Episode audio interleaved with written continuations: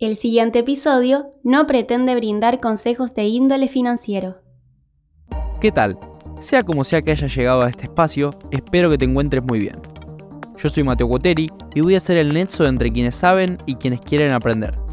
El propósito de estas charlas es averiguar, indagar, curiosear, conocer la opinión de quienes están revolucionando las industrias tecnológicas actuales. En los próximos minutos vas a poder disfrutar del escuchar a una figura destacada referente en su rubro. Sin más introducción, vamos con el episodio.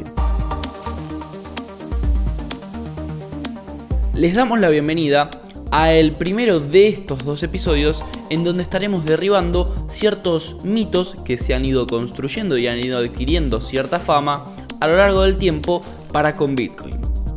La idea de este episodio y el siguiente es poder divulgar, indagar y conocer acerca de falsas premisas sobre Bitcoin y poder desmentirlas de la manera más simple, sencilla y rápida posible.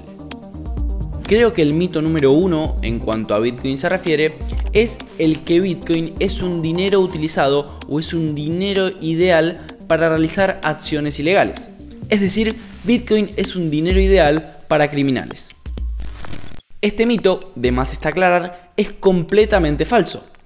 Bitcoin no es una red anónima, es una red pseudónima, que no es lo mismo. Y Bitcoin es el dinero más trazable del mundo. Para entender estos dos puntos debemos mencionar y recalcar contenidos que hemos ido viendo a lo largo de nuestra serie de episodios. El primero de ellos es que todas las transacciones que habitan y habitarán en la red de Bitcoin son registradas en un registro público contable, llamado blockchain. Si bien las identidades detrás de todas las transacciones no están siempre visibles, todas las transacciones son completamente rastreables. Esto significa que si alguien quiere realizar alguna acción ilegal utilizando Bitcoin como medio de pago, existe la posibilidad de trazar y seguir el flujo de los fondos. Por otro lado tenemos el hecho de la pseudo-anonimidad. Las identidades atrás de las transacciones de Bitcoin no están directamente vinculadas a una persona en sí. Sin embargo, Bitcoin no es 100% anónimo. Si se descubre la identidad de una persona involucrada con acciones ilegales, es posible asociar sus transacciones en Bitcoin con su identidad. Además, si separamos a Bitcoin de las demás criptomonedas, debemos mencionar que si bien Bitcoin no proporciona un anonimato total, hay otras criptomonedas que sí se han creado con ese fin. Se han creado con el fin de que todas las personas que integren dicha red puedan verse beneficiados con un total anonimato y privacidad. Bitcoin es una estafa o Bitcoin es un esquema Ponzi. Este es otro de los tantos mitos que nos hemos encontrado divagando por internet. Algunas personas pueden pensar que Bitcoin es una estafa por su origen descentralizado y digital. Sin embargo, Bitcoin no es más ni menos que un nuevo método de pago seguro. Este nuevo método de pago usa tecnología y funciona, resolviéndonos a nosotros, los seres humanos, ciertos problemas con los que tenemos que lidiar día a día.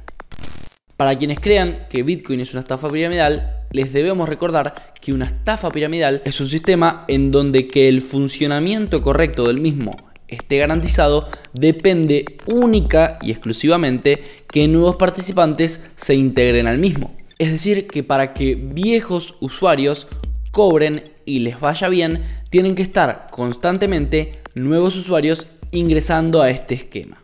Cualquier persona que tenga una noción básica acerca de lo que conlleva la tecnología blockchain y Bitcoin entiende que Bitcoin es algo completamente lejano a esto que planteamos. El último mito que trataremos en este mismo episodio será el de si Bitcoin tiene o no tiene valor intrínseco. Cuando hablamos de un valor intrínseco nos referimos al valor de un activo comparado y teniendo en cuenta el entorno, es decir, los activos que lo rodean.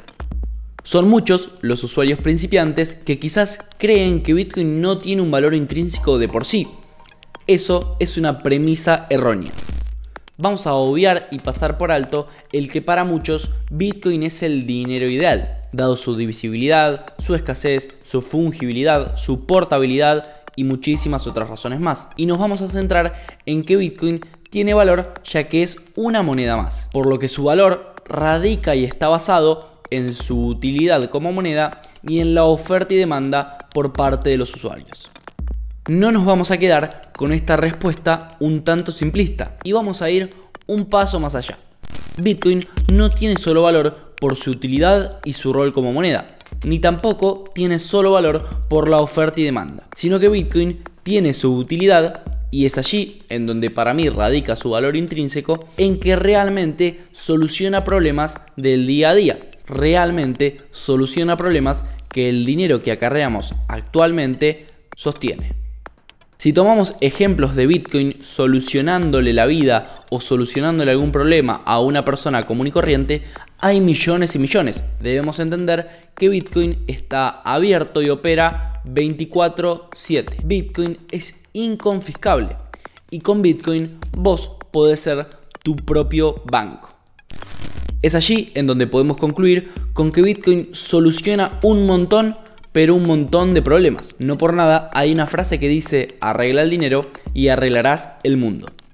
Con Bitcoin se terminarían, por ejemplo, los corralitos, con Bitcoin se terminarían, por ejemplo, los procesos inflacionarios, dado su escasez, y con Bitcoin, algún que otro loco se animaría a decirlo, se terminan, por ejemplo, las guerras. Es allí reitero y repito, según mi opinión, de donde parte el valor intrínseco de Bitcoin, dado todos los problemas que soluciona de una manera completamente auténtica e innovadora. Hasta aquí la primera parte de Derribando mitos acerca de Bitcoin. Los esperamos en nuestro próximo episodio. Y recuerden, la descentralización es inminente.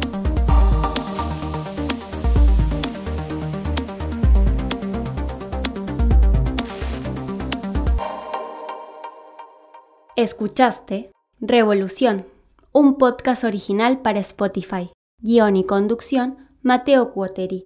Música original, Gabriel Pietronave. Producción, Leonardo Pisani. Locución, Camila Aranda.